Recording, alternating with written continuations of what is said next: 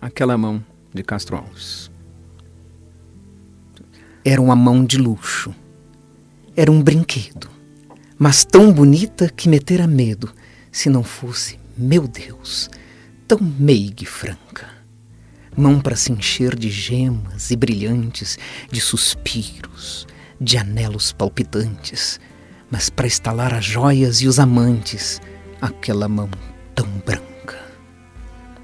Era uma mão fidalga, exígua, escassa. Mão de duquesa. Era uma mão de raça, de sangue azul em veios de Carrara. Alva, tão alva que vencia a ideia das neblinas, dos gelos e da graça. Amassada no leite de amalteia, aquela mão tão rara. Tinha um gesto de musa, mão que voa, que do piano na ideal lagoa as asas banha em rapidez não vista. Como a andorinha que se arroja à toa, cruzando em beijos a extensão das teclas, acendendo no seio a luz dos eclas, aquela mão de artista. Mão de criança.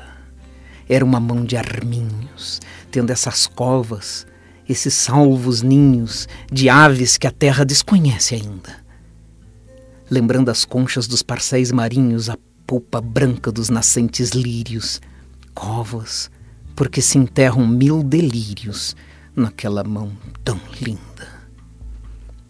No teatro, uma noite, casta, esquiva, na luva de pelica, a mão cativa, recordava um eclipse de lua. Mas um momento após, deixando o guante, vi salvar-se da espuma, rutilante como Vênus despida e palpitante, aquela mão tão nua. Era uma régia mão que largas vezes sonhei torneios, morriões, arneses, bravos ginetes de nevada crina, justas feridas entre mil reveses, da média idade a sanguinosa palma, só para o louro atirar, e a lança, e a alma, aquela mão tão fina.